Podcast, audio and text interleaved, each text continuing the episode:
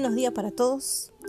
Estamos en un nuevo episodio de la escuelita. Bienvenidos a este nuevo, nuevo día, este nuevo episodio en donde vamos a recordar qué fue lo que eh, descubrimos del libro de Josué en el, en el episodio anterior. Y bueno, lo que descubrimos es que el libro que más se destaca de Josué es el capítulo 1, versículo 9, que nos relata esto. Sé fuerte y valiente, no tenga miedo ni te desanimes, porque el Señor tu Dios te acompañará donde quieras que vaya. Qué fuerte promesa, qué, qué fuertes palabras también, ¿no? Como a uno lo llena y lo hace sentir. No me imagino a Josué en ese momento habiendo recibido esta palabra eh, más ante lo que él estaba viviendo en ese momento. Qué fuerte, la verdad, qué, qué grande que es eh, este Dios maravilloso, creador y dador de la vida. Nosotros por ahí estamos tan acostumbrados y lo naturalizamos tanto, todo lo que nos rodea y, y todo fue creado por Él tan solo con su palabra, decir que sea la luz y se hizo la luz, que haya plantas y hay plantas y animales y así, ¿no? Bueno, pero ahí nos vamos, nos estamos yendo por las ramas y prácticamente nos estamos remontando al Génesis, en donde habla de la creación. Pero hoy quería, quería hablarles sobre Jueces, el libro que viene a continuación de Josué. El libro fue escrito por el profeta Samuel. Se presume que fue escrito hace 3.000 años atrás, pero algunos historiadores eh, acotan que puede ser que sea un poquito más antiguo, más o menos unos 3.400 años atrás, pero eso ya es arqueología bíblica y muchas veces este, hay eh, ¿no es cierto? Se hace mucho difícil encontrar con exactitud los años exactos de, de, de, de, lo que uno haya ¿no? tan antiguamente. Ni hablar de que lo que costó cuidar y proteger estos rollos de la Biblia porque intentaron ser destruidos más de una vez. Entonces eso por ahí trae mucha confusión a los historiadores, a los arqueólogos, pero Aproximadamente se presume que fue escrito hace 3.000 años atrás, lo que eso no le quita validez a su información, porque jueces trata en una palabra de rescatadores. En esa palabra, con esa palabra la vamos a definir al libro de jueces. Después de que de la muerte de Josué, los israelitas tomaron un descanso de sacar al pueblo pagano de su tierra. Bueno, pagano, ¿no es cierto? Son las personas que adoran o a cosas o a ídolos en lugar de adorar a Dios. Pero el pueblo de Dios también comienza a adorar ídolos. Mm. Y eso solamente los mete en más y más problemas. Cuando los israelitos claman a Dios por ayuda, Él envía a jueces para rescatarlo. Bueno, jueces también nos habla sobre Débora, una profetisa esposa, jueza y líder del ejército. Yael, una mujer que mató a un general. Gedeón y su bellón. Sansón y su gran fuerza. Esos son los temas que podríamos indagar del libro de jueces. Cuatro puntos principales de cuatro historias diferentes relatada en un solo libro. Bueno, el versículo que se destaca de jueces es el 21-25, que dice así, en aquella época no había rey en Israel, cada uno hacía lo que le parecía mejor.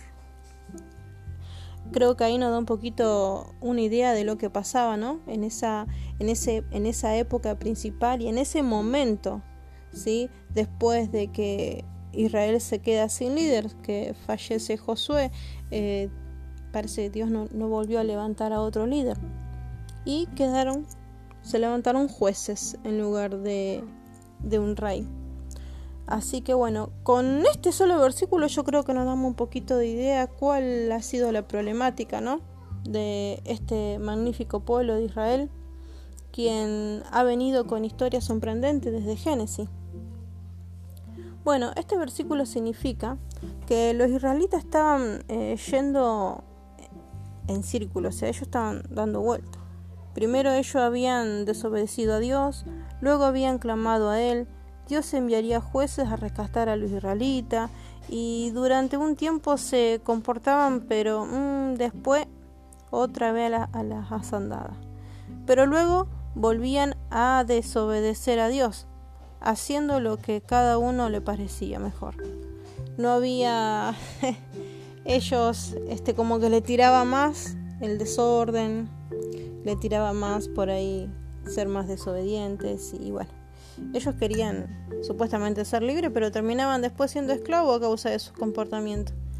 Lo esclavizaron más de una vez, no solamente en Egipto, sino que bueno, el relato el relato histórico viene más y más y más, pero siempre hace hincapié que era causa de la desobediencia. Bueno, con esto podemos ver que la única manera de pertenecer, digamos, de permanecer sin problemas es no hacer lo que mejor te parece, sino hacer lo que Dios diga que está bien. Eh, personalmente, por ahí a veces cuesta, ¿no es cierto?, entender. Y yo solía pensar en una época decir, pero ¿cómo tenés que hacer lo que te dicen y que uno no piensa? Sí, pensamos, pero muchas veces nuestro pensamiento está influenciado por malas experiencias o por cosas aprendidas que no son tan buenas. ¿sí? Por algo yo creo que juega un papel muy importante cuando uno es papá. Cuando uno es papá ese es el papel que juega con su hijo. No quiere decir que nuestros hijos no sean inteligentes, pero sí pasa que nosotros muchas veces tenemos que eh, decirles qué hacer porque por ahí tenemos una visión más clara de algunas cosas y terminamos viendo qué es lo que realmente ellos necesitan. Es como que ellos mismos no se pueden automirar y decir, no, necesito esto. Por lo menos hasta que maduren un poco más. Y bueno, eso es lo que hace Dios con nosotros. Él no mira y ve y sabe realmente lo que necesitamos, lo que realmente nos hace bien. Nosotros generalmente siempre vemos sobre nosotros mismos por arriba, en base a un criterio o en base a lo que nos parece mejor. Pero Dios en su grandeza, Él mira mucho más eh, con respecto a nuestra vida y realmente ve realmente lo que necesitamos. Así que bueno, Explico eso porque en un tiempo a mí me costaba entender y yo decía, ¿cómo? ¿Pero qué? ¿Uno es robot? No, es que es así. Cuando un padre ama a su hijo, lo cuida de esa manera y eso es lo que hace Dios con nosotros como un padre. Muchas veces el problema es que nosotros no lo tomamos así, nos terminamos enojando y pensamos que enseguida solemos pensar Dios no existe, pero no, sí, Dios existe.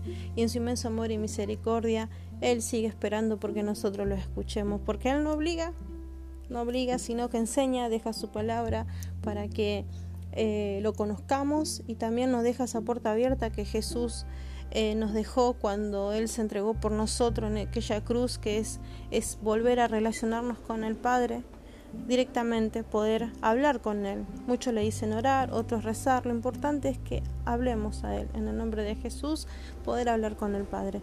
Y bueno, tenemos también esa posibilidad para no decir, eh, no voy a hacer lo que demás digan. No, puedes hablar vos directamente con Dios también.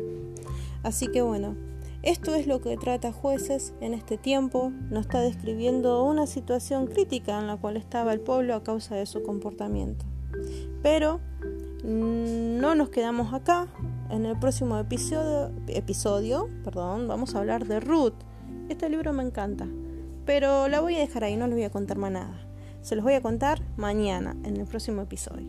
Les dejo un beso enorme a todos, que Dios los bendiga y bueno, hasta el próximo episodio amigos. Bendiciones.